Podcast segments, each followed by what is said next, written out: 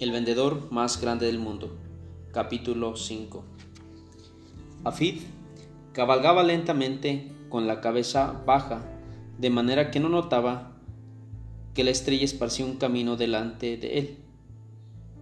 ¿Por qué había cometido un acto tan necio?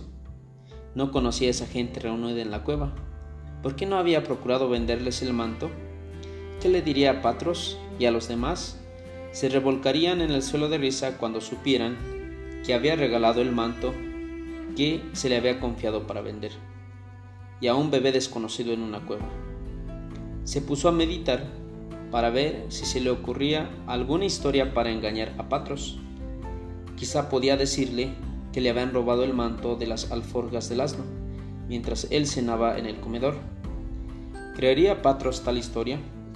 Era posible, porque había muchos asaltantes en la región, y aunque Patros le creyera, no le censuraría por su descuido.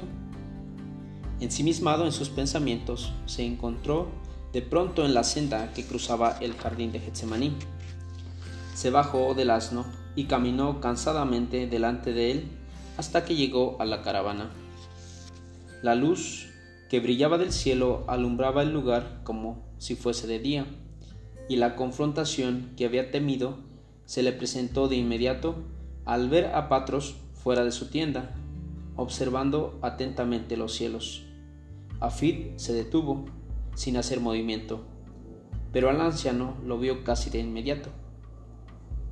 El anciano se acercó al joven y con una voz que trasuntaba asombro y sobrecogimiento le preguntó, ¿Has venido directamente de Belén? Sí, señor, ¿No te alarmas que una estrella te haya seguido? No lo había observado, Señor. ¿Que no lo habías observado? Me ha sido imposible moverme de este lugar desde que vi por primera vez que la estrella se levantaba sobre Belén hace casi dos horas.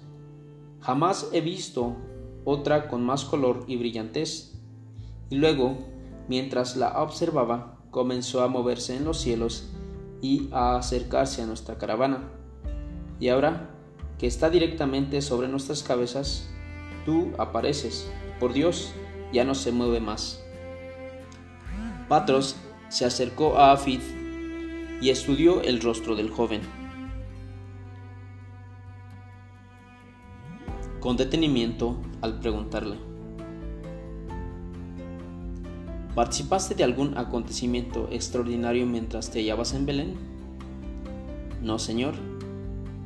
El anciano frunció el entrecejo como absorto en sus pensamientos. Nunca he pasado una noche como esta, ni he experimentado nada semejante. Afid vaciló y dijo, yo tampoco me olvidaré jamás de esta noche, señor. Ah, sí, ¿A ti también te pasó algo esta noche? ¿Cómo es que regresaste tan tarde?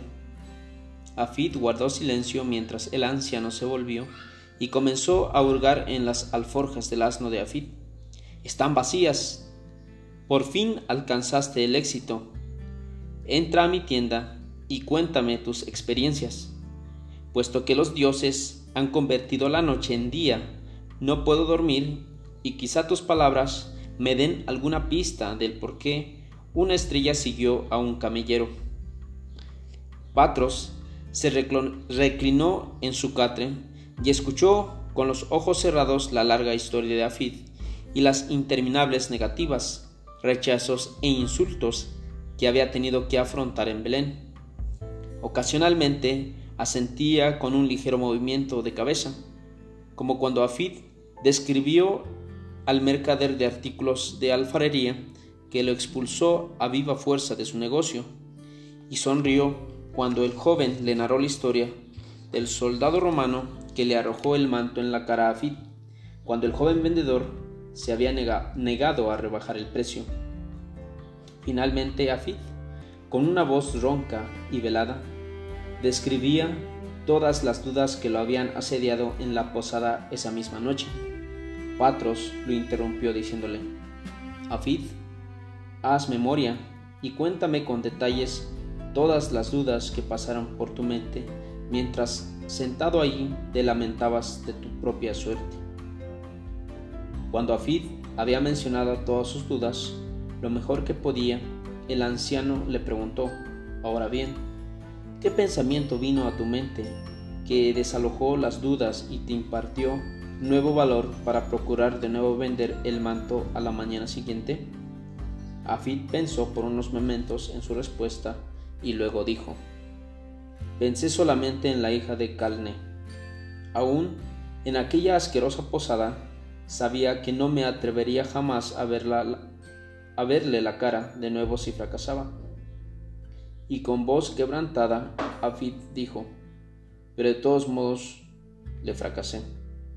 ¿Has fracasado? No te entiendo. El manto no ha regresado contigo.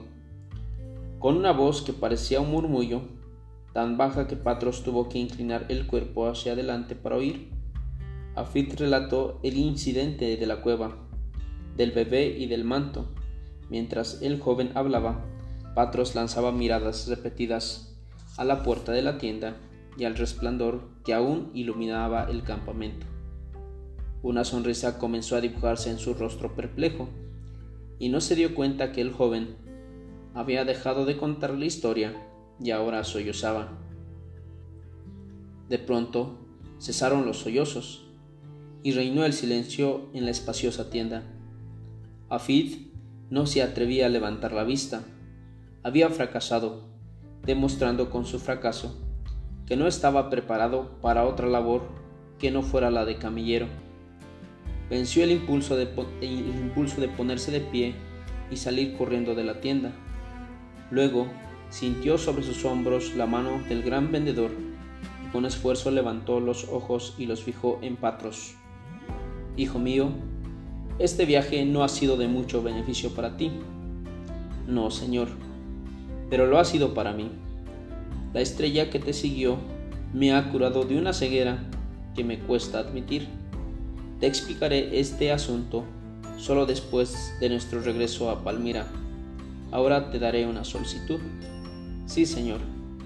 Nuestros vendedores comenzarán a llegar de regreso a la caravana mañana, antes de la puesta del sol, y sus animales necesitarán cuidado. ¿Estás dispuesto por ahora a retornar a tu trabajo de camillero? Afid se puso de pie resignadamente y se inclinó ante su benefactor. Lo que me pida, eso haré. Y le pido disculpas por mi fracaso. Ve entonces y prepárate para el retorno de nuestros vendedores, y nos veremos de nuevo cuando lleguemos a Palmira. Al salir de la tienda, Afid quedó enseguecido por un instante por la brillante, por la brillante luz que alumbraba el lugar se restregó los ojos y oyó que Patros lo llamaba desde el interior de la tienda. El joven se dio vuelta y entró de nuevo, esperando que el anciano le hablara.